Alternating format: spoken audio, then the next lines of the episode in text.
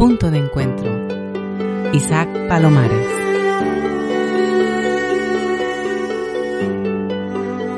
Dice la actriz Laurie Holden que el dolor no desaparece, que simplemente le hace sitio.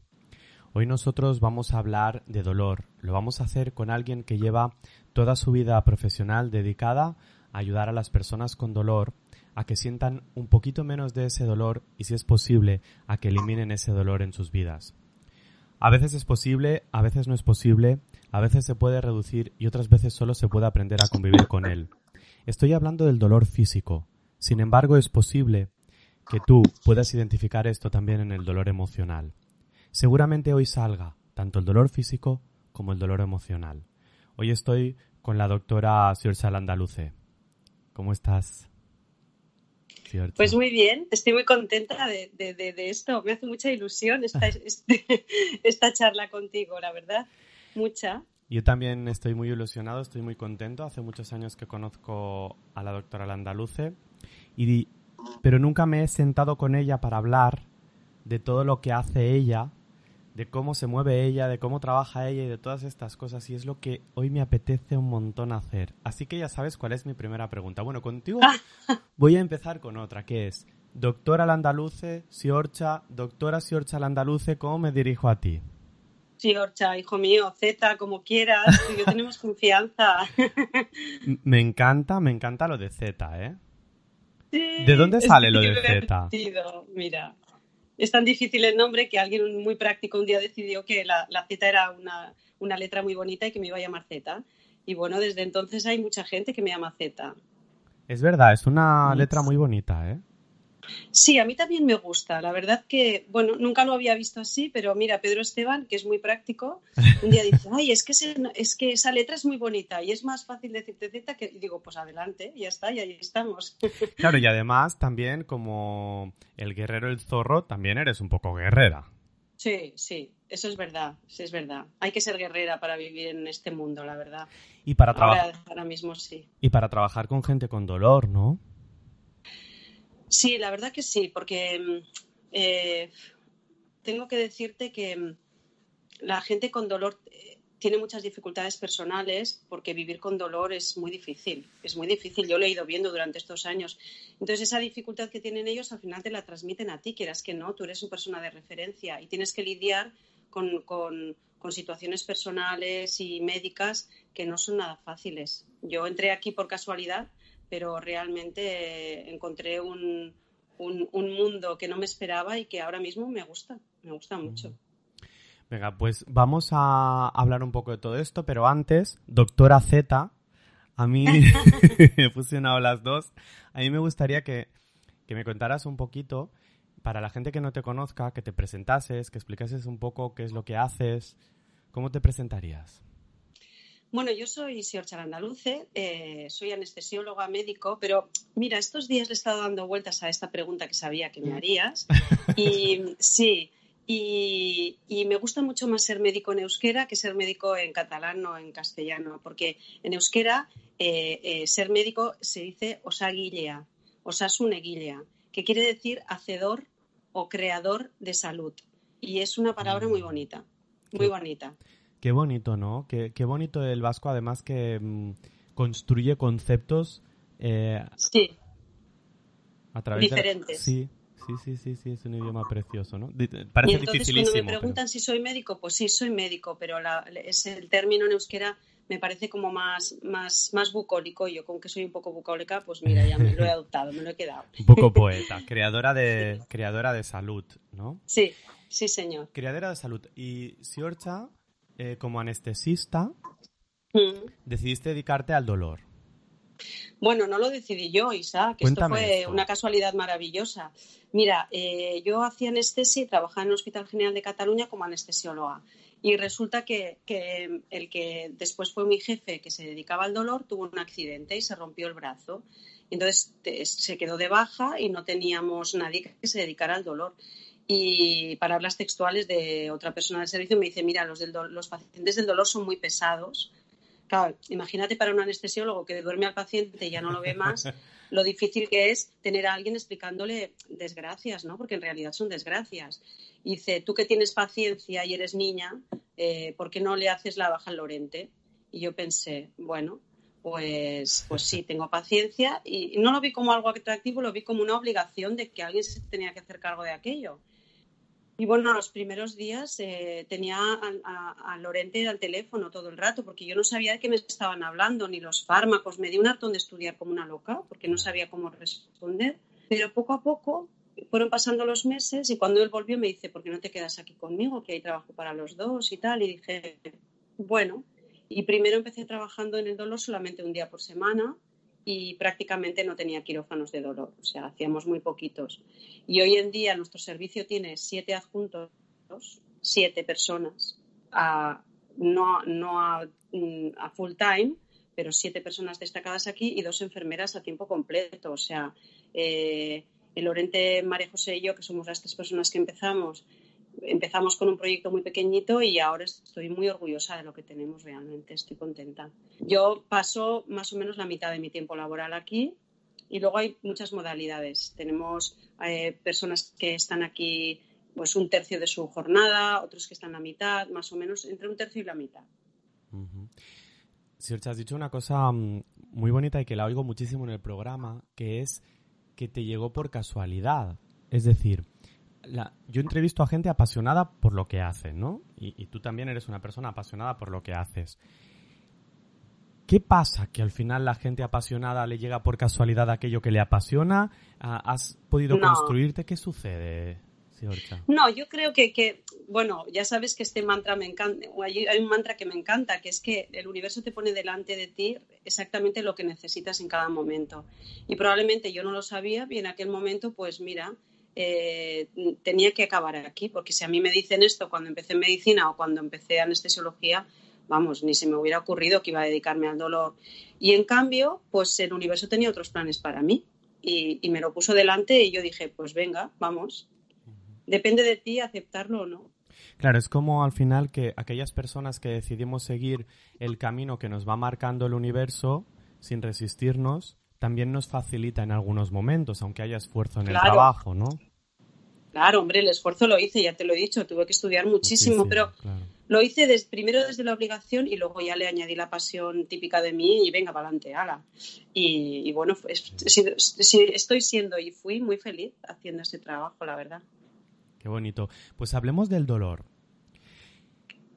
Para, para los que tenemos la suerte de no conocerlo. Sí. ¿Qué es el dolor? Y cuando hablamos de dolor físico, luego veremos si hay alguna relación con el dolor emocional o no, ¿no? Pero de entrada, cuando una unidad del dolor, ¿a quién va dirigida? Porque es posible que haya gente que nos esté escuchando con dolores que no se haya planteado nunca que haya una unidad, ¿no? Porque hay unidades que son como mucho más habituales, ¿no? Pues eh, la respiratoria o la digestiva o que son como más tradicionales de toda la vida. Pero hay otras unidades, como hablamos con el doctor Álvarez sobre la unidad del sueño, ahora estamos hablando mm. contigo de la unidad del dolor, que son quizá menos conocidas por el público en general, ¿no? ¿Qué hacéis? ¿A, quién vais dirigidos? Eh, ¿Cómo ayudáis a la mejora de la calidad de vida de las personas? ¿Sí, Orcha? Mira, es una subespecialidad de la, Normalmente los que nos dedicamos al dolor somos anestesiólogos. Lo queremos considerar como una subespecialidad de, la anestesiología y está dirigida a todo el mundo que tenga dolor. Tenga lo que tenga y dure lo que dure. O sea, si tú tienes un dolor agudo y no, con los tratamientos habituales no se te pasa y pues te vas a un especialista. Igual que si tienes un grano y el médico de cabecera no te lo sabe solucionar, te manda al dermatólogo pues si los médicos de, familia en algún momento chocan con un problema de dolor que se les escapa del tratamiento habitual, pues pueden acudir a nosotros. Y también te digo que un paciente puede venir por de motu propio a, vernos, eh, a la, unidad, a la nuestra que es privada. ¿eh? Sircha, ¿qué es lo más habitual? El 80% de los pacientes que vemos tienen dolor de espalda. Todo lo que tiene mm. que ver con el raquis. Dolor de Todo lo que tiene que ver con el raquis, con el dolor de espalda, eh, radiculopatías, o sea, ciáticas, eh, dolores varios generados habitualmente en la espalda. Lo que pasa que muchos de ellos tienen muchos trasfondos que, de los cuales ya hablaremos. Venga, vayamos a eso. No es nada sencillo todo lo que vemos.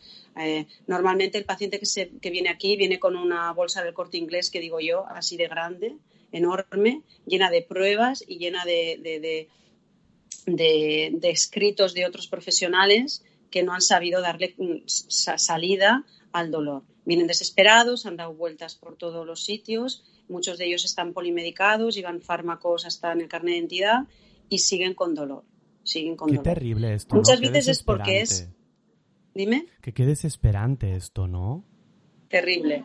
Es decir, cuando has dado vueltas por diferentes especialistas, cuando parece que no acaban de encontrar, pero tú sigues con un dolor, el dolor es muy incapacitante, genera mucho mal humor, genera un estado como muy depresivo, ¿no? De es que no puedo hacer nada sin dejar de sentir el dolor y os llegan ya a vosotros en ese estado, ¿no? Con a ver, muchos sí, ahora cada vez menos, porque ahora eh, llegan mucho antes, ¿me entiendes? Pero el, paciente típico de, estos últimos años es esto.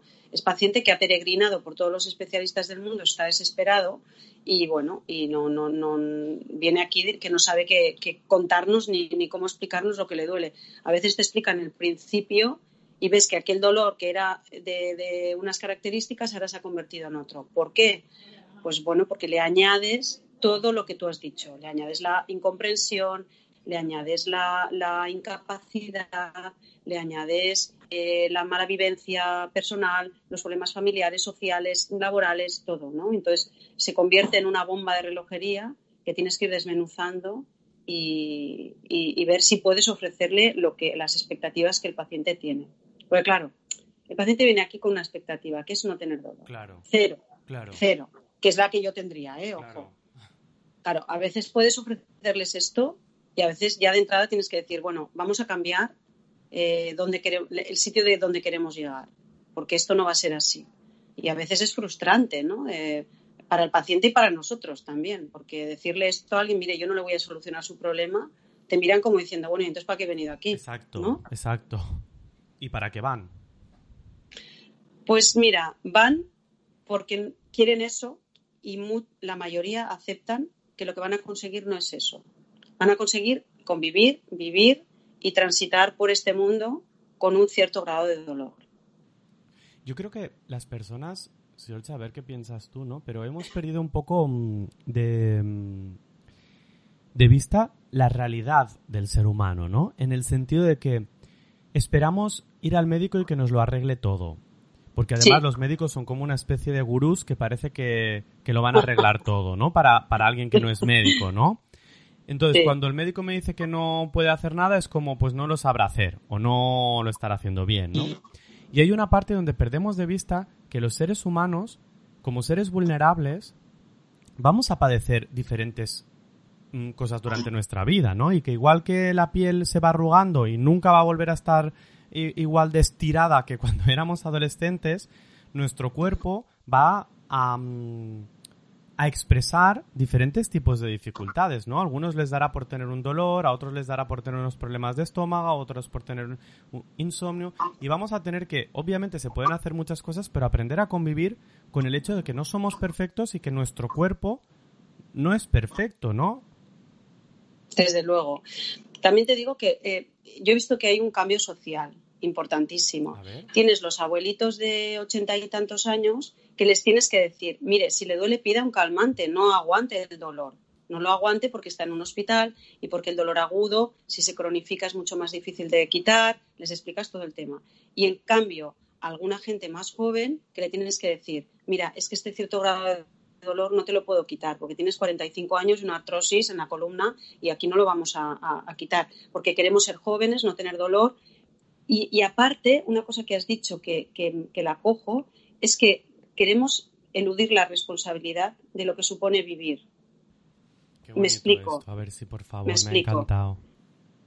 Tenemos una responsabilidad para con nuestro cuerpo y para con nuestra salud igual que cogemos y dejamos a los niños en la puerta del colegio y decidimos que mm. aquellos les tienen, que educar, que no es así, decidimos que nuestra salud está en manos de los médicos. No, la salud está en tus manos, es tuya, es tu responsabilidad. Si yo te doy unas pautas, te puedo ayudar, te puedo dirigir, pero al final el que toma la decisión última de si se opera o no se opera, si se toma la pastilla o no se la toma, o lo que sea, eres tú. No, no soy yo, yo no soy tu madre.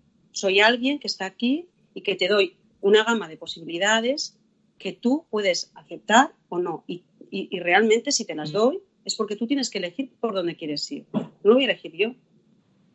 Esto cuesta porque nosotros tenemos una, mirada muy paternalista de, la ayuda. Digo nosotros porque yo la he tenido durante muchísimos años. Tú me has conocido así. Y poco a poco he ido aprendiendo a, a delegar la responsabilidad que supone la salud a la persona que está delante de mí, no a mí. Yo digo, mire, yo le puedo ofrecer estas posibilidades. Le puedo dar unas pastillas, podemos hacer una intervención, podemos esto, lo puedo enviar al traumatólogo, mm. puedo hacer esto, puedo hacer lo otro. ¿Por dónde quiere que empecemos? Ay, no lo sé, doctora. Decía usted, no, mm. no. ¿Qué es lo que le va a usted mejor? Piénseselo. Si quiere, venga mañana y me lo cuenta. Qué bonito también, ¿no? Empoderar al paciente para que él sea responsable de, su, de sus decisiones que van a afectar a su salud, ¿no? Porque al final nadie más que él mismo o ella misma puede decidir sobre lo que quiere para su estado, ¿no? Y tú no, y tú no estás en su casa con él. No lo sabes, tú lo ves 20 minutos, 30, 45, los que sean, eh, una hora, pero cuando se va por la puerta del despacho, tú no sabes lo que hace esta persona. Confías en lo que, en, que bueno, pues que, lo que te dice es lo que es, pero es su visión. Y, desde su visión ha de tomar la decisión. Está claro. Sircha, ¿hay alguna incidencia en cuanto a género? Es decir, hombres, mujeres, eh, ¿hay más dolor en alguno de los, Yo diría que las mujeres tenemos más dolor que los hombres. Ahora mismo, ¿eh? No te puedo hablar de estadísticas porque las desconozco. Lo que sí sé es que el 25% de la población española tiene dolor y eso es una estadística espantosa. Espantosa. Sí, porque no tenéis el 25% de pacientes Em, es decir, el 25% de personas no acaban yendo a la unidad del dolor. Uy, se nos ha quedado congelada Siorcha. No, pero la tienen. Pero tienen dolor. De una manera sí. A ver, ¿ahora sí? Ahora sí, que se nos había quedado congelado. te decía que el 25% de, me decías, el 25% de españoles tienen dolor, pero no el 25% de españoles acaban en una unidad del dolor. ¿Qué hacen con el dolor? Bueno, pues lo tratan otros profesionales, eh, otros, otros profesionales médicos. No hablo de dolor crónico insoportable, eh, hablo de dolor en algún momento del año, por ejemplo. Puede ser dolor agudo postoperatorio, con lo cual se trata en el hospital y ya está. Puede ser dolor por una fractura, muchas veces lo trata el traumatólogo maravillosamente y no hace falta acudir a una unidad. Acuden a una unidad del dolor los pacientes que no se pueden manejar por otras, por otras vías, pero 25% es mucho, ¿eh? Hmm. Es una burrada. Es una de cada cuatro personas es muy gordo este problema, es muy gordo. Yo lo que me he dado cuenta es que eh, hay muchos componentes sociales y emocionales que llevan a la gente a estas sillas que tengo aquí delante, muchos. Y se ha modificado este patrón. Yo veo que las expectativas que tiene el mundo, primero, y después la, baja em, tolerancia a la frustración, dos, y, luego el sufrimiento eh, es que es que es terrorífico. Yo cada vez veo pacientes más apurados, más apurados. Con más dolor. Sí, con más dolor y con más eh, emociones mezcladas. Mira que te digo. háblame de esto, George, háblame de esta relación que tú estás viendo mm. entre el dolor y las emociones que se entremezclan. ¿Cómo, cómo es? Mira, eh, me, mm, Hice hace un tiempo una revisión sobre este tema porque también hago algunas veces clases sobre el duelo, sobre el duelo de, lo que supone de hacer el duelo de tener una enfermedad crónica. Tú cuando tienes una enfermedad crónica, sea la que sea, eh, haces el duelo de quién eras antes de tenerla, porque evidentemente la, convivencia con, una enfermedad mm, que se alarga en el tiempo y que te, que te hace tener una vida diferente exige que tú hagas un duelo sobre eso, ¿no? Entonces, cuando empezamos a hablar de este tema, me hice una revisión sobre de dónde venía todo esto, ¿no? Y, a ver, Descartes ya lo, en su descripción cartesiana del dolor y de la enfermedad, ya, ya lo decía, que había quien se tomaba el dolor de una manera y de otra. Y, era Descartes, que era cartesiano, ya lo dijo. Pero realmente hasta 1965, que fue cuando Melsack y Wall hicieron eh, la teoría de la comporta del dolor, no se, no se le puso nombre a las fibras nerviosas que llevaban el dolor hasta el córtex cerebral. A ver, lo explico porque eh, el dolor al final es un mecanismo de defensa. Tú tienes dolor para retirar la, mano del fuego, porque si no te quemarías, ¿no? Y entonces tú, la alerta, tu cuerpo, que es sabio, te da una alerta en forma de dolor y tú retiras la mano de allí. Entonces, este dolor va por unas fibras sensitivas y va por la médula espinal hasta el córtex cerebral. Pero hace una parada maravillosa en el sistema límbico y en el mm. tálamo. Y ahí están las emociones. Con lo cual esto tiene una explicación científica, no me lo estoy inventando. Lo dijeron Melsack y, y Wall en 1965 y luego se ha ido comprobando que todo el dolor, sea el que sea, tiene una sensación desagradable y esta sensación desagradable ya es una emoción. Si tú estás continuamente instalado en esta sensación desagradable, acabas teniendo problemas emocionales. Acabas teniéndolos. Y entonces hablamos del duelo, hablamos del sufrimiento, hablamos de la casita que nos construimos en torno al dolor, porque eso también nos, construimos un chalet a veces. ¿Qué quieres decir con esto? Con la construcción de un chalet alrededor del dolor. Bueno, que cuando tú llevas mucho tiempo con el dolor y convives con él y tienes una, vida montada en torno a eso, te hablo del dolor como te podría hablar de una diabetes, ¿eh? de una dificultad, acabas haciendo de esto tu bandera y construyes la casita en torno a la bandera que tienes y con jardín, con todo y te instalas allí. Entonces, yo cuando vienen a, los, a, la, a la consulta, a veces tengo que pensar, bueno, ¿quieres salir de su chalet? o está instalado y no quiere salir de aquí y solo quiere que le acompañe. A ver, no se lo puedo preguntar así, evidentemente, porque muchas veces lo ignora, el paciente no, no lo sabe, no sabe que está instalado allí. Claro, quieres decir que al final lo que hemos hecho es alrededor de nuestro de nuestra idea central, ¿no? como puede ser el dolor, el insomnio en otra persona, como puede ser la maternidad, por ejemplo, en acabo construyendo toda mi vida alrededor de eso y si construyo toda mi vida alrededor del dolor es muy difícil que me aparte del dolor, ¿no? Claro, porque a veces no sabemos, pero no queremos salir, porque ya estamos ahí bien. No sabemos. porque es conocido, ¿no? Es decir, desde ahí es conocido y también entiendo que a pesar de lo terrible que es el dolor, hay un beneficio secundario. Es decir, hay muchísima atención del entorno, hay... ¿No? Sí, fármacos también, de todo. Hay de todo, hay de todo. Mira, yo eh, cuando hablábamos del duelo y todo, hacía una clasificación a lo andaluce, ¿eh? que, me la, esta me la he inventado. Nadie la mire en ningún libro porque no está.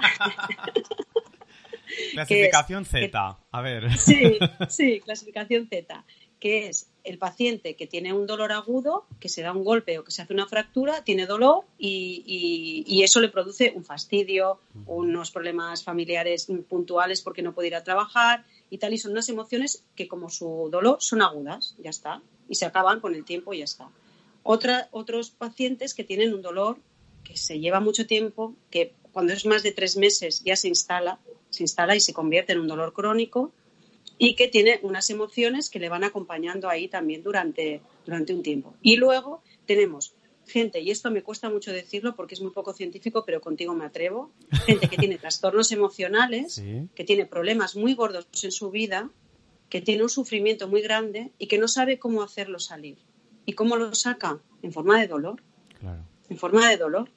Eh, porque el dolor emocional produce dolor físico y el dolor físico produce dolor emocional. Claro, pero. Van juntos. Claro. Pero al final, aunque no haya una evidencia aún fuerte en esto de lo que estás diciendo en cuanto a evidencia científica, sí que la hipótesis tiene todo el sentido del mundo, porque hace un momento nos decías que las fibras nerviosas del dolor pasan por, por el cerebro límbico. por el sistema límbico, sí, Entonces, si pasan por el cerebro límbico, parece que debe haber una interrelación clarísima entre em, el dolor físico y el dolor emocional, ¿no? Evidentemente, sí. No, sí, no en vano, cuando uno tiene una pérdida dice que le duele tantísimo y hay gente que lo describe como un dolor físico, ¿no? Hay gente que dice, no, es que me duele eh, el, pecho, me duele el cuerpo como si... Sí, y es que les duele de verdad. ¿eh? A ver, yo cuando digo esto, no creo que nadie se invente su dolor. A nadie le gusta que le duela. Nadie viene a la consulta para, para contarme una milonga. Viene para contarme que tiene dolor y es real. O sea, yo le doy fármacos porque existe ese dolor. Ahora, ¿de dónde viene ese dolor? Bueno, ya lo veremos. Entonces ya lo, ya lo veremos. Puede venir de una hernia discal, de un, yo qué sé, de, una fractura o de una pérdida de un familiar. que no, que, no hemos podido no hemos sabido gestionar. Y te duele y tienes una cefalea y tienes una, una migraña, cada día tienes migraña. Y rascas y rascas y de repente dices, ¡Ah! ahora ya sé de dónde viene. Claro. Claro, y, un día en punto de encuentro hablaremos de las corazas musculares, ¿no? Pero, por ejemplo, si seguimos a Lowen, aunque tampoco tenga evidencia científica, pero aquí ya sabemos que nos gusta hablar de diferentes corrientes, diferentes aspectos, siempre que que lo, que lo digamos para que la gente no lleve a equívoco, ¿no? Pero cuando Lowen habla, por ejemplo, de los diferentes tipos morfológicos a nivel energético, cuando tú tienes una pérdida, por ejemplo, y bloqueas el llanto, tú tienes que hacer una fuerza para parar y para parar lo que tu cuerpo está queriendo expresar, ¿no? Tu cuerpo quiere llorar, sin embargo, tú estás conteniendo eso. Entonces, esa contención, ¿no? Ahora que en mi voz esa contención por fuerza tiene que acabar provocando algún algún bloqueo muscular que, tiene que acabar generando algún dolor, ¿no? Claro, claro. Es que, es, pero eh, si te das cuenta, nuestra educación judeocristiana, que bueno, la mía es muy judeocristiana, eh, te dice que el sufrimiento te dignifica. O sea, yo he oído decir en, en boca de un médico, hace muchísimos años afortunadamente, que el dolor dignifica. Perdóname, y una mierda. No dignifica nada. Claro no dignifica nada. Y a la muerte se la ha de esperar despierto, una porra frita. Claro. Una porra frita. O sea, eh, encuentro que, el paciente se merece que tú entiendas que no, no dignifica el dolor. El dolor es algo que está aquí y que podemos convivir con él, pero también hay que aliviarlo. A ver, el dolor es inherente, está aquí. Lo que podemos modificar es el sufrimiento. A ver si me puedo explicar. Porque esto no es fácil de a mí me costó mucho entenderlo. O sea, tú tienes un, golpe, las fibras nerviosas llevan el dolor hasta tu corte cerebral y tú lo sientes. Entonces, la respuesta que tú le das a este sentimiento de dolor, eso es lo que podemos modificar. La eferencia, es decir, las, luego hay unas fibras que van desde el cerebro hasta el sitio donde tienes dolor por la, por la médula espinal y que modulan ese dolor, que esto fue lo que inventaron, eh, descubrieron Melsack y Wall. ¿no? Entonces, esa modulación del dolor es la que podemos regular. Siorcha, eh, después me gustaría entrar en las enfermedades crónicas, ¿no? Pero de entrada, ¿de qué formas yo puedo eh, modular ese dolor o prevenir ese dolor? Es decir, sin fármacos, en mi casa, eh, cualquier persona que nos está escuchando, ¿de qué forma puede, qué actividades, qué cosas puede hacer en su día a día que le ayuden a reducir o prevenir el dolor? Hablas de un dolor crónico, ¿eh? Sí, hablo de un, dolor físico. exacto, no de un dolor de cabeza puntual o de sino. No. No, de un dolor que es que te acompaña. Bueno, lo, lo, primero es tú, tú le das fuerza al dolor cuando le prestas mucha atención. Esto lo he aprendido de ti. Sí tú le prestas mucha atención a una cosa y lo, y lo refuerzas, lo refuerzas. Evidentemente, si tú tienes un dolor que te levantas por la mañana y te vas hasta la noche, es imposible no prestarle cierta atención, ¿no? Pero si tú te dedicas a hacer otras cosas que te llenen el alma y que te gusten y que te hagan feliz, probablemente en vez de con dos pastillas irás bien con una. Irás bien con una. Y hablo de que te hagan feliz mm, de todo. Hay quien le gusta hacer patchwork y hay otro que le gusta caminar y a otro que le gusta tocar el piano y otro que le gusta ver la tele. Me da igual. Lo que le llene a cada persona. Y algo que realmente le haga olvidar, olvidar o dejar de prestar atención a eso que le joroba tanto la vida. Es decir, que de algún modo si conseguimos, aunque sea difícil, porque cuando una persona tiene dolor debe ser muy es difícil, ¿eh? pero si en vez de estar pensando en cómo me voy a quitar el dolor, empiezo a pensar en cómo voy a ser feliz en mi vida a pesar del dolor, el, dolor tendrá menos atención y por lo tanto estará más calmado y es posible que la medicación que necesite la persona sea menor, ¿no? Sea menor, sí, señor. Sí, a ver, el tema es que, nosotros tenemos muchas armas para aliviar el dolor, pero todas tienen un, límite y, tienen una cosa que se llama taquifilaxia, es decir, tú le das un fármaco a un paciente y le funciona durante un tiempo, pero luego lo tienes que rotar, tienes que cambiárselo por otro porque su cuerpo mm, ya lo, bueno, lo tolera, hace tolerancia, ¿no? en todos los fármacos pasa, pero en los del dolor muchísimo. Y ya no te hablo si son opiáceos. ¿eh? Entonces, eh, tienes que irlos rotando, con lo cual, si tú necesitas menos dosis, ese tiempo que te dura ese fármaco es más largo. Aparte de los fármacos, nosotros también hacemos tratamientos invasivos, que son intervencionistas, es decir, vamos con agujas y con métodos invasivos como pequeñas operaciones al sitio donde duele y ponemos o fármacos o hacemos radiofrecuencias o hacemos tratamientos para que local, actuar localmente en el sitio del dolor. ¿vale? La combinación de estas dos cosas hace que el paciente tenga menos dolor, pero cero es muy difícil de conseguir. Entonces, ese porcentaje de dolor que te queda, convivir con ese porcentaje exige que no le prestes mucha atención, porque cuanta más atención le prestas, más presente está en tu vida y cuanto más presente está en tu vida, más difícil es que lo puedas llevar. Siorcha, para las personas con dolor, ¿deporte o no deporte? ¿Abrazos, compañía, alguna actividad más de las que te he dicho que... A ver, el deporte es maravilloso, siempre y cuando no te pongas, no crees expectativas que no puedes cumplir, porque no nos olvidemos que hay mucha gente con dolor que tiene también unas carencias físicas. Claro. ¿Vale? Si tú tienes una espalda que está fatal y te pones a correr por la montaña, pues va a estar más fatal esta espalda. Con lo cual, eh, el, el, deporte sí, pero siempre que sea coherente. Porque también es verdad que hemos perdido el Oremus con este tema, ¿eh? Que viene gente aquí, arréglame para que me vaya al campeonato de no sé dónde. Perdón, es que tú, ¿qué haces yendo a ese campeonato? Entiéndeme, coherencia. El deporte, sí. El arte, eh, lo que te llene, lo que te llene. Luis lo Carvajal, que te haga feliz. Luis Carvajal dice que hemos dejado de maltratar, hemos cambiado el maltrato a nuestro cuerpo. Hemos pasado de maltratar nuestro cuerpo por déficit y por ignorarlo a maltratarlo por un exceso de deporte, por un exceso de exigencia, sí. ¿no? Sí, sí, sí. Sí, estoy absolutamente de acuerdo con él. Cierto, ¿os encontráis mucho gente o, o, o, en aumento gente que vaya a la consulta por haber maltratado en exceso su cuerpo? Uy, sí. ¿Sí? Yo tengo, a ver, ahora igual me van a matar los de los gimnasios, pero tengo eh, enfermos del CrossFit y del pádel. ¿Del CrossFit y del pádel?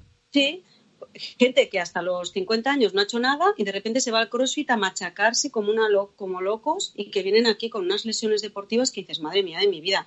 Igual alguien que ya tenía algo subyacente, que tenía, pues yo qué sé, eh, una, un, una artrosis en las lumbares y se ha ido al CrossFit y se ha hecho una hernia discal, ¿me entiendes? O sea, eh, y, yo, y hablo yo que soy una yonki de esto, ¿eh? De, del deporte, deporte, pero bueno. Claro, pero... pero llega un momento claro. en que dices, bueno, yo tengo la edad que tengo y sé hasta dónde puedo llegar. Hemos perdido el Oremus con este tema. Queremos ser jóvenes hasta um, 18 final die, como, como Brian Adams, y, y, y, entonces hacemos deportes que no nos convienen en absoluto. Y el pádel igual. Quiero ir a jugar a pádel cada día. Bueno, pero si tienes 65 años, quizás no cada día, vete tres días a la semana, ¿no? Y haz un partido más tranquilito y no vayas a hacer campeonatos del mundo.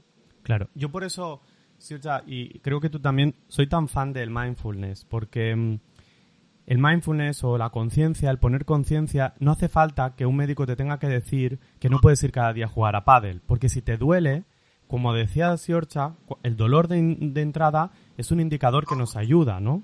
Claro. Entonces, al final, si tú eres consciente, tú podrás observar si tu cuerpo puede o no puede. Y es obvio que a medida que envejecemos, nuestro cuerpo puede menos. Es que es muy obvio, chico, pero yo ya ha llegado un momento en que me doy cuenta de que las obviedades nos las saltamos a la torera.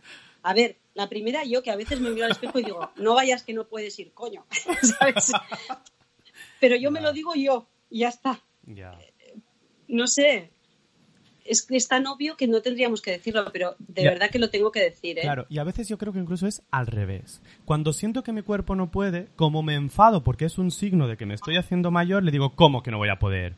Pues vas a poder, exacto. El doble. Exacto. ¿No? Y entonces cuando ¿O se qué me tomo para hacer una maratón? ¿Qué me tomo? Imagínate, a mí, amigos, ¿eh? ¿Qué me tomo para hacer no sé qué? Digo, nada. ¿Y ¿Cómo que nada? Digo, es que no lo tienes que hacer, colega. Si te duele, no te lo tomes. No qué vayas bueno, si qué te bueno duele. esto, qué bueno, qué bueno, ¿no? Porque una cosa es aliviar un dolor crónico que se está produciendo porque nos acompaña toda la vida y la otra cosa es quitarle el sentido al dolor. Hacer analgesia preventiva. O sea, ellos quieren analgesia preventiva. Voy a ir a correr una maratón con, no sé, con 85 años, no sé. Es Sí. una exageración, ¿no? Y te dice, ¿qué me puedo tomar para que no me duela? Digo, nada. Claro. No te tomes nada porque cuando te duela tienes que parar, colega. Tienes que parar. Qué bueno esto que dices, ¿no? Porque al final también tiene una parte de, insisto, de, es que si, si todos hiciésemos mindfulness, si todos tuviésemos un poquito de conciencia, entenderíamos que nuestro cuerpo no está al servicio de nuestra mente, sino que nuestro cuerpo también tiene unas necesidades, ¿no? Desde luego.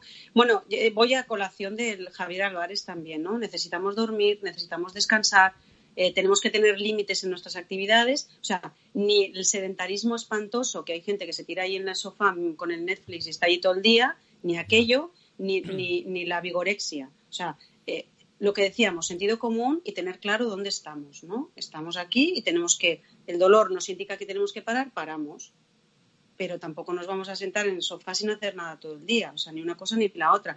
Pero bueno, es lo que decimos, es sentido común, hay que tener claro. Ni que el sofá tenga la nuestra forma corporal. Eso es. Ni que mm, nos dé por hacer un deporte que nuestro cuerpo no va a agradecer, ¿no? E, es como, al final, toda esa gente que veo que se cuida aparentemente por fuera y por dentro están destrozados, ¿no? Gente que está todo el día comiendo arroz con pollo eh, porque es la dieta vigoréxica y que luego tienen un montón de articulaciones dañadas con 30 años porque están machacándose en el gimnasio, porque al final yo entiendo, cierto que no es sano estos cuerpos musculados que ahora se ven, no forman, son hipertrofiados, aunque estén de moda estéticamente. Bueno, ¿sabes qué pasa también? Que cada uno tenemos el cuerpo que nos dio la naturaleza, ¿vale? Pero no lo, no lo queremos así porque los cánones de la moda, que nos estamos yendo un poco del tema, pero bueno, los cánones de la moda nos indican que tenemos que ser todos pues como los modelos, ¿no? Y no lo somos. Pero nos miramos al espejo y queremos ser como aquellos y ¿qué hacemos? Nos maltratamos. Y de ahí viene mucha gente con dolor, porque igual que queremos ser eh, maravillosos físicamente, también queremos ser maravillosos en otros aspectos. Entonces, el conseguir la perfección que nos, ha, nos indica la sociedad eh, tiene muchos daños colaterales y uno de ellos es el dolor. El dolor emocional, el dolor físico, llámale como quieras, o una, una mezcla de los dos. Claro. Yo tengo gente joven en la consulta que en realidad no tendrían que tener dolor porque su cuerpo es maravilloso y tiene 25 años y vienen hechos polvo. Y a veces dices, ¿cómo hemos llegado aquí? y muchos de ellos llegan desde el sufrimiento. Llegan desde el sufrimiento, hacen el, camino al revés. No tienen dolor y llegan al sufrimiento. Tienen sufrimiento y llegan al dolor. ¡Wow! ¡Qué bueno esto, ¿no? Es decir, por exigencia, por querer cumplir unos cánones, del sufrimiento interno llegan al dolor corporal, ¿no? Sí, la falta de tolerancia, la falta de, encaje con la frustración eh, eh, es, es terrible. O sea, de verdad que ves gente joven con bueno, ¿qué te voy a contar a ti que, que, te dedicas a esto, ¿no? Con un sufrimiento horroroso y a mí llegan cuando ese sufrimiento ya ha traspasado todas las barreras emocionales y ha llegado al cuerpo y encima se machacan porque quieren estar guapos, ¿sabes? Entonces dices, a ver, mm, ¿cómo deshacemos este nudo? Bueno, primero hay que explicarles que existe este nudo. Claro. Con mucho cariño. Porque entonces me está diciendo que no me duele. Digo, no, no, cariño, claro que te duele. Te duele mucho. Y sé que te duele y te voy a poner fármacos para ello. Yo no estoy diciendo que no te duela. Claro. Te estoy diciendo que el origen de tu dolor no tiene el origen físico, ha llegado a lo físico. Vamos a ver por dónde podemos enfocarlo esto. Hay quien no lo acepta y se va y no vuelve nunca más, ¿eh? Y, es, y está en su derecho, está en su derecho. Pero, ¿cuánto daño nos produce la exigencia, no? Una barbaridad. Una barbaridad. Eh, otro de los temas eh, que me gustaría hablar contigo tiene que ver con fatiga crónica, fibromialgia, todas estas enfermedades que son de diagnóstico reciente, ¿no? ¿Cuántos años debe tener? ¿Cuántos años hace que se conoce la fibromialgia, la fatiga crónica? Muy poquito, es que son... Muy poco, es jovencísimo todo esto. Y esto también genera muchísimo dolor, muchísima incapacidad en las personas que lo sufren, y, no solo dolor físico, sino que, que, acaba trasladándose al dolor emocional, ¿no? ¿Cómo lo, cómo lo tratáis esto, Siorcha? ¿Cómo, ¿Cómo tratas a alguien que, que tiene una fatiga crónica y que además a lo mejor tiene 40 años y le dices, ya, es que habrá días que tendrás dolor y casi no te podrás mover y habrá días que parecerá que no tienes nada, ¿no? Porque es una enfermedad muy incierta, ¿no? Sí, a ver, eh, el tema es que las, primero el diagnóstico es muy difícil, porque es un diagnóstico clínico. Aquí no hay, ojalá tuviéramos un termómetro o una imagen que nos pudiera cuantificar y calificar el dolor. Pero no, hoy por hoy no existe. No, no, no tenemos ningún aparato ni nada que nos dé una imagen o un valor, un valor que, que no pase por eh, la subjetividad del paciente. Es decir, la valoración del dolor pasa porque el paciente te diga cómo siente el, dolor. No hay nada externo que puedas eh, ofrecerle y observarlo. Con lo cual, el diagnóstico de una fibromialgia es clínico, es absolutamente clínico. Depende del observador, del médico que lo está diagnosticando y del paciente, que es quien lo padece. Con lo cual, aquí unimos dos subjetividades. Imagínate, es un diagnóstico difícil de hacer, difícil de mantener y luego es una enfermedad muy difícil de tratar, porque en ese cóctel hay un montón de variables y cada paciente tiene un dolor diferente y cada paciente tiene una manera de tratar diferente. Yo siempre les digo que hay algunos que van con chupitos y otros con calderos de fármacos. Y hay algunos que con, con, un fármaco van bien y se lo pones con las mismas características de oro, se lo pones a otro y no le va bien. ¿Por qué? Pues porque hay tantos inputs y tantas variables que son infinitas, son infinitas. Pues, ¿qué, le puedes decir a un fibromialgico, a una fibromialgica? Bueno, pues eso, que el dolor nunca va a ser cero, nunca, y que la fatiga crónica y la fibromialgica se, se sobrelleva, yo lo he visto por experiencia, sacándole hierro, sacándole hierro y desviando la atención, haciendo cosas que te gusten, intentando adaptar la, la, vida a tu dolor y no el dolor a la vida. Mm, qué interesante esto. Intentando adaptar la vida al dolor. A tu dolor. Y no tu dolor a tu vida. O sea, tú no puedes volver a hacer la vida que hacías. Es imposible. Tienes que hacer la vida que te permite el dolor que tú tienes ahora. Tienes que rehacer todas tus tareas. Yo he tenido madres que no podían bañar a sus hijos, con todo el dolor de su corazón. Yo he llorado con ellas, porque me imaginaba yo no pudiendo bañar a mis hijos. Y eso es terrible, es terrible. Tienes que entender que para esa madre no bañar al niño es algo que es muy, es, es muy difícil de prescindir de esto. Claro, claro, además entiendo Siorcha, que en el momento en que hay un dolor muy presente, como la fibromialgia, en la, en la, fatiga crónica o en cualquier tipo de dolor, aumentas el estado de lucha-huida, con lo que aumenta adrenalina, cortisol y por lo tanto más dolor hay porque más tensión corporal hay, etcétera, ¿no? Yo me imagino y, me gustaría que me corrigieras, Siorja, que si hacemos actividades que nos ayuden a desprender oxitocina, también nos deben ayudar a lidiar con todo esto, ¿no? El placer, el placer elimina sufrimiento. Qué, qué, importante esto, porque además pasa igual con los insomnes, ¿no? Con todo, con todo en la vida.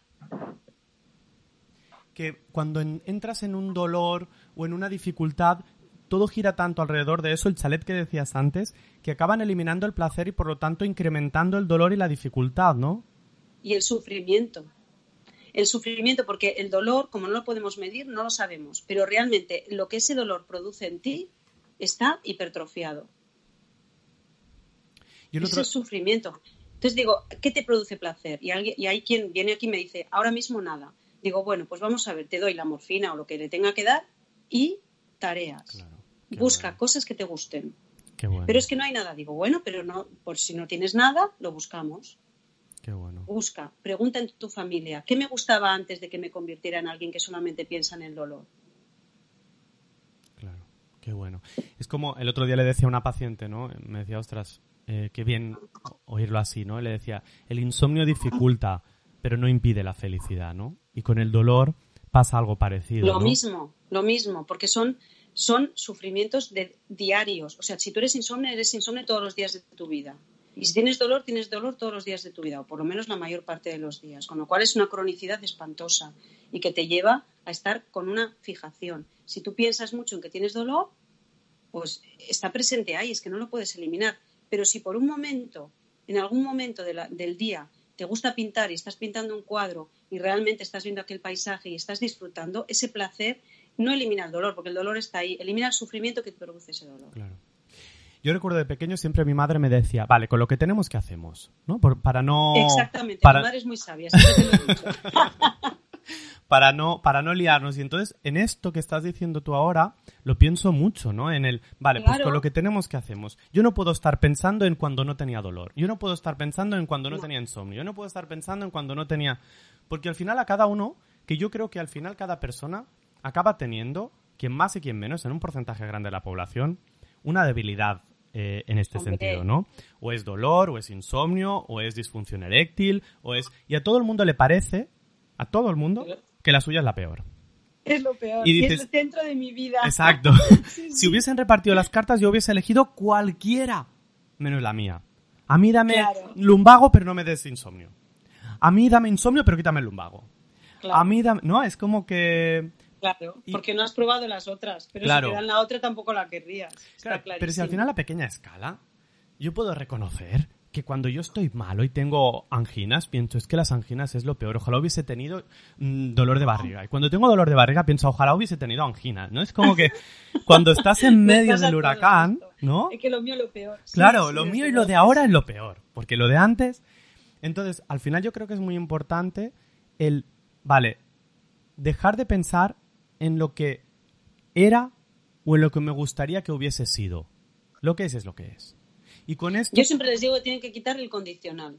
Qué bonito. Saca el condicional. Quita el verbo condicional de la frase. Si pudiera, no, sácalo. ¿Qué puedo hacer?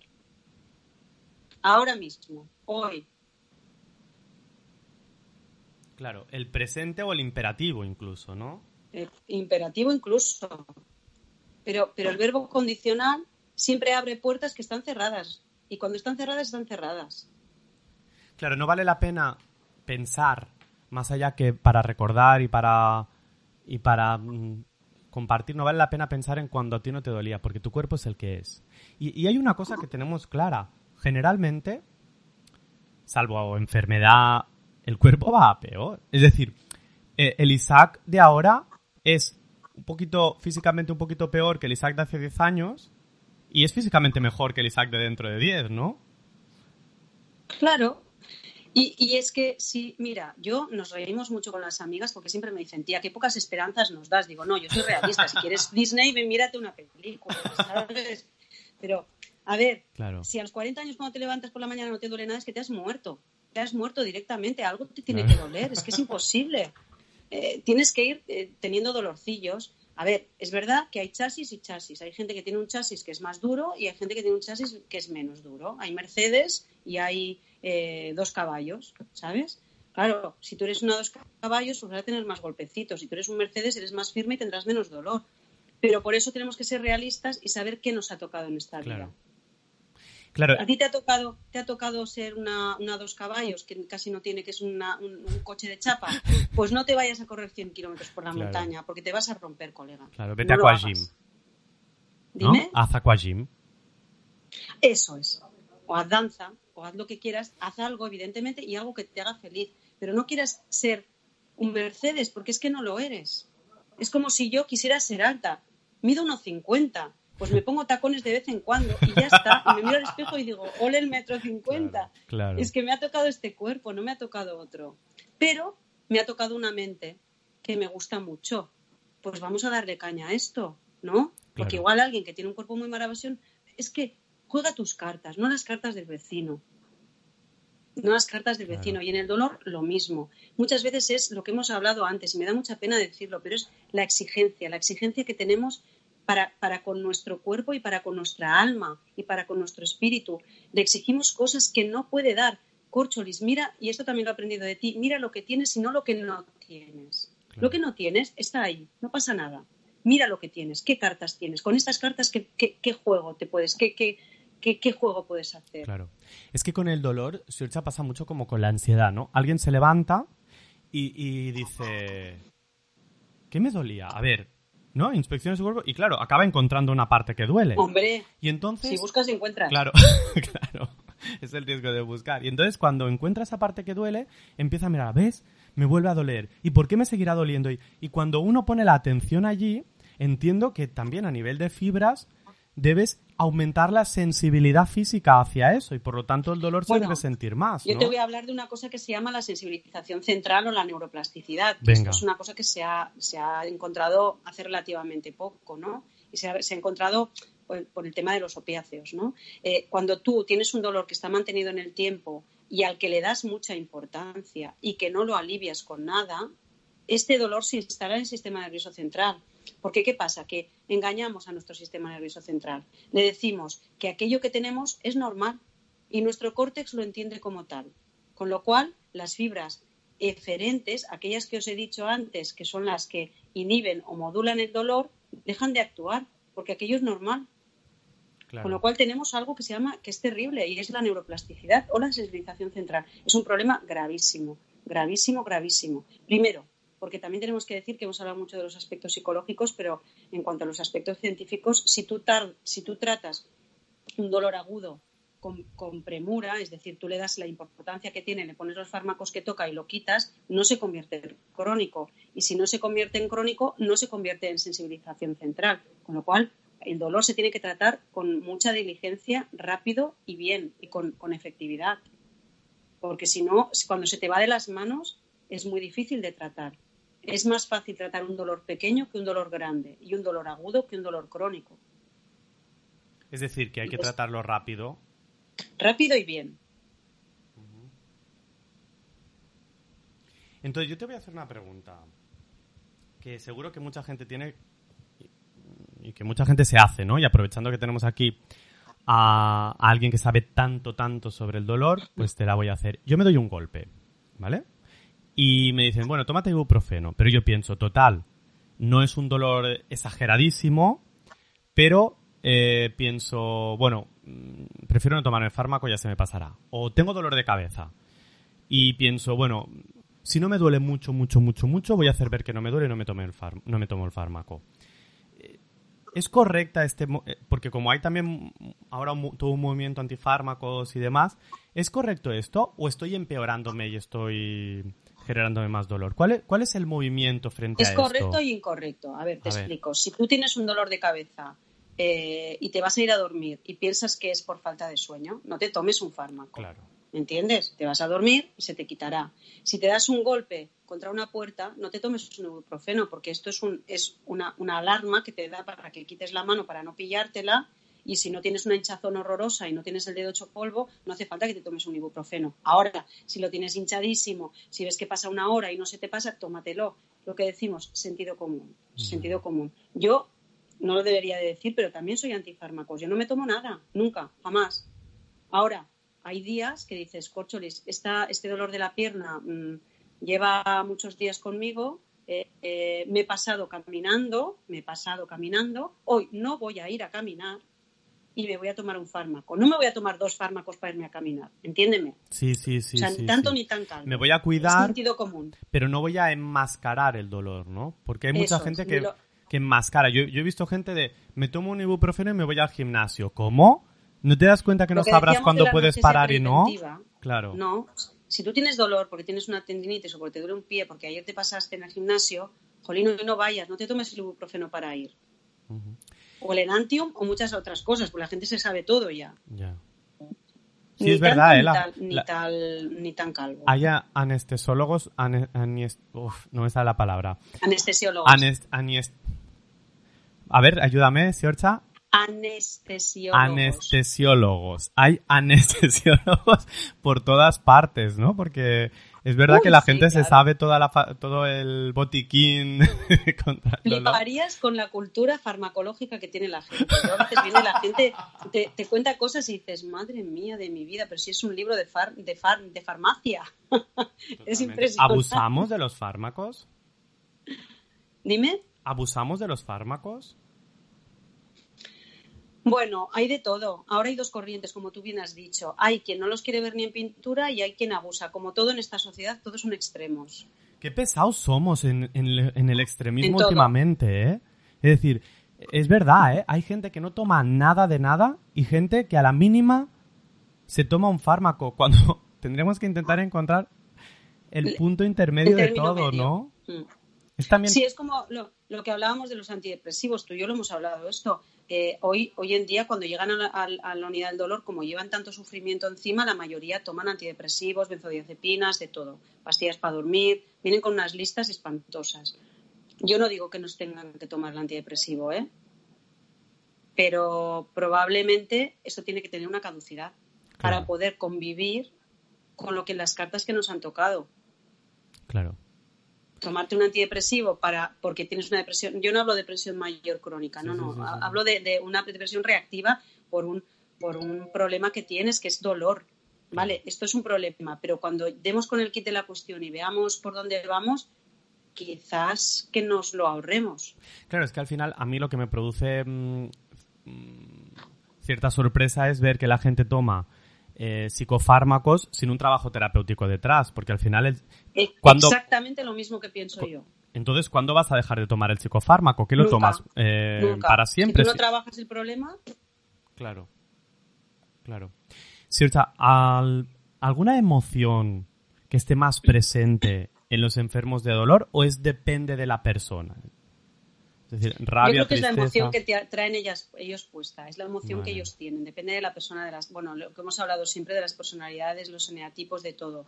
Eh, cada uno eh, hace el proceso como puede y como sabe. Y hay mucha rabia, mucha rabia, pero la rabia es fantástica, porque la rabia lo saca del agujero.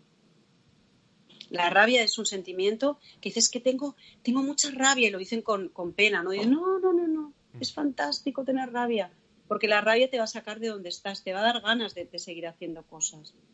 Eh, hay mucha tristeza y mucha ansiedad. Y la tristeza también es, in- es yo me dices que estoy triste y no lo quiero estar, digo, pues permítetelo, porque es que realmente lo que te pasa es una, es muy gordo, es una puñeta muy grande. Claro. Estate triste, pero no para siempre. Claro, has notado, porque yo sé, mm, cierta que tú eres una persona muy, muy, muy empática y muy comprensiva. ¿Has notado en tu consulta cómo la comprensión y la empatía aliviaban el dolor físico? Sí, claro que sí. Hay mucha gente que te dice, bueno, es que yo vengo aquí, charlamos, eh, te explico las cosas, me dejas que decida. Porque hay gente que me dice, es que a mí me gusta porque me dejas decidir. Digo, ver, es que ¿quién soy yo para decidir lo que tú tienes que hacer con tu vida? Yo te puedo dar lo que tú me pides. Bueno, hago así, te doy una, un, abanico de posibilidades, pero al final el que decide eres tú.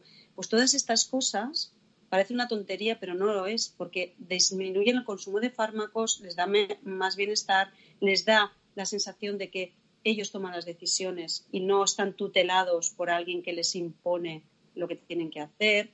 Bueno, y hay quien se deja y hay quien no se deja, como en todo. Aquí la relación médico-paciente es muy importante, en todos los sitios es muy importante, pero sobre todo como los vemos mucho y los acompañamos durante mucho tiempo, tiene que ser haber una complicidad. Si no la hay, porque hay quien no la tiene conmigo, hay quien no se, yo Claro. no, no, no que no conectan Es que como con cualquier pasa. profesional, claro. Y entonces tienen que buscar a alguien con quien encajen, Claro, con quien encajen, porque es, es para siempre, ¿eh? claro. Sirsa, ya para finalizar y ir al resumen de la entrevista, ¿alguna anécdota que te hayas encontrado en estos años? ah, Una, dos ah, anécdotas de estas que puedas explicar. Bueno, tengo una anécdota que me hace reír mucho, porque aquella señora era maravillosa, yo me había reído mucho con la Monse. Yo tengo eh, era una, ya no está, ¿eh? Se- la Monse nos dejó hace tiempo y yo la acompañé y fui muy estuve muy contenta de acompañarla hasta el final. Eh, entraba en la consulta y decía, era adicta a las cafeaspirinas, pero no por la aspirina, por la cafeína, porque iba como una moto todo el día. y me hacía reír muchísimo porque era un, hura- un Claro, huracán, un huracán. huracán del que hablas tú. era un dia me dice, és que jo, doctora, jo vull ser la Montse d'abans. Dic, home, Montse, però ja fa 20 anys que ens coneixem i la Deja- Montse d'abans ja no hi és. Déjame que lo traduzca. Para Ay, la sí. gente. Yo, doctora, quiero ser la Monse de antes. Y la doctora le dice, es que hace muchos años que nos conocemos y la Monse de antes ya no está. Bueno, y lo que quería era limpiar los, los cristales. Es que dice, claro, es que los cristales de mi casa están muy sucios. Y yo, nadie los limpia como yo. Claro, qué bonita. Es que me hacía reír muchísimo. Siempre salían los cristales. Claro, qué... Yo cuando, cuando, cuando sé con los cristales. Bueno, era deliciosa. Tenía su dolor, tenía tal, pero tenía unas ganas de vivir tan grandes que estuvo hasta el final con el dolor más o menos controlado. Pero porque tenía ganas de vivir. Qué bonito, porque empezó a Y encontrar... tengo otra anécdota que es reciente y es de, de- yo tenía un, un paciente que hacía muchos años que lo llevaba, pues, pues también pues desde el principio, desde el 2006 o 2005, que venía a aliviarse el dolor, 92 años. Y la última vez que lo vi, que tenía 97, eh, me dijo que él quería llegar a los 100. Digo, venga, pues vamos a darle un impulso y nos vamos a ir hasta los 100. Y el otro día vinieron a decirme que ya no estaba, que el COVID se lo había mm, llevado. Y me dio mucha pena no haberme podido despedir, pero recordé tantas cosas chulas de este hombre, de la cantidad de charlas que habíamos tenido, de sus hijos, de, de, que al final aquí no solamente es un, paciente, aquí vienen familias. Vienen familias, vienen individuos que te, que te enriquecen muchísimo. Yo aprendo muchísimo de ellos. Claro, y es que lo que mm, aquí el recuerdo para, para este paciente, y es que lo que dices, eh, es muy, muy importante, ¿no? El dolor no lo sufre solo la persona, el dolor se acaba convirtiendo en un sufrimiento sistémico de la propia familia, ¿no? Porque toda la familia tiene que, que, incorporar eso en su, en su vida. Eh, la, entrevista ha sido apasionante, entonces tengo un resumen que yo no sé si es otra eh, es seguir la entrevista, porque he apuntado un montón de cosas que me han parecido súper bonitas, pero me gustaría un poco a modo de resumen. Pero antes, eh, me gustaría saber, si alguien nos está escuchando y, se ha enamorado de ti, como ya sabes que yo estoy enamorado de ti, Siorcha, ¿cómo puede...? Y, y además esa persona que está enamorada de ti tiene dolor y dice, quiero que me trate la doctora Landaluce, quiero poder hablar con ella y quiero poder decidir sobre, sobre mis tratamientos. ¿Cómo puede encontrarte? Yo trabajo ahora ya exclusivamente en el Hospital General de Cataluña, en la unidad del dolor del Hospital General de Cataluña del Grupo Quirón, y estamos en San Cugat. Aquí estoy. El que quiera verme, aquí me verá. Entonces, solo tiene que llamar al Hospital General de Cataluña. Llamar al hospital y pedir una hora de visita conmigo. Con Sr. Chalandaluce, perfecto. Pues te voy a hacer un resumen de la entrevista.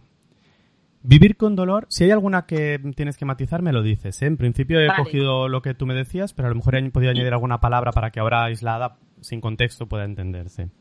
Vivir con dolor es muy difícil. No decidí dedicarme al dolor, fue una casualidad maravillosa. Soy muy feliz con lo que hago. Normalmente la gente viene con dolor de espalda. Al dolor le añades incomprensión, incapacidad, problemas familiares, laborales y se convierte en una bomba de relojería. Pasamos de los abuelos que aguantan el dolor a gente joven que no acepta su dolor. Queremos eludir la responsabilidad de nuestra salud. Tu salud es responsabilidad tuya. El 25% de españoles tienen dolor. Cuando tienes una enfermedad crónica tienes que hacer un duelo de la salud perdida. Todo dolor tiene sensación desagradable que es una emoción. El paciente merece que le alivies el dolor. Le das fuerza al dolor cuando le das mucha atención. Si haces cosas que te llenen el alma y te hagan feliz, necesitarás menos medicación. El deporte, sí, siempre que sea coherente.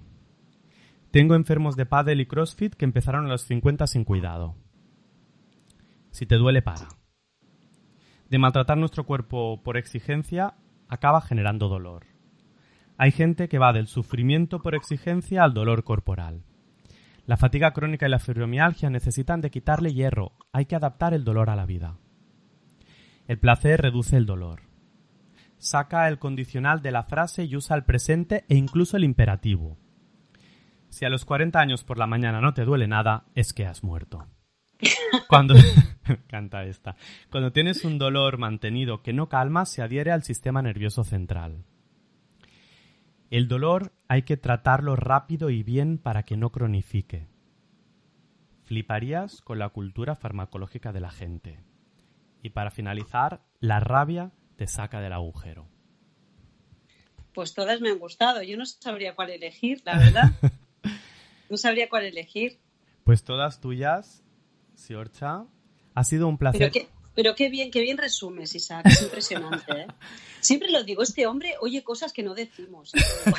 Todo lo has dicho tú. Todo eso lo he dicho yo. Todo lo has dicho tú y es precioso. Eh, es muy fácil resumir cuando tienes invitados de tu categoría. Siorcha. Así que, así que muchísimas gracias porque todo lo que has dicho es oro y estoy seguro que mucha gente que nos está escuchando con dolor habrá podido sentirse acompañado y gente que aún no ha tenido dolor o que ha tenido muy poquito dolor habrá podido abrir su mente y comprender. Así que, y verlo con otros ojos, sí. Exacto. Así que, doctora Z, que me ha encantado esto, muchísimas gracias y Y buscamos más adelante para hacer un punto de encuentro específico de la fatiga crónica o la fibromialgia, que se me han quedado muchas cosas para hablar de ello. Sí, claro, es que, es que eso es un campo, es una, es una charla aparte, porque eso es una entidad ya propia, tiene entidad propia. Claro. Pues un placer. Igualmente, Isaac. Siempre es un placer estar contigo. A ti te veo en el próximo punto de encuentro. Hasta entonces. Punto de encuentro. Isaac Palomares.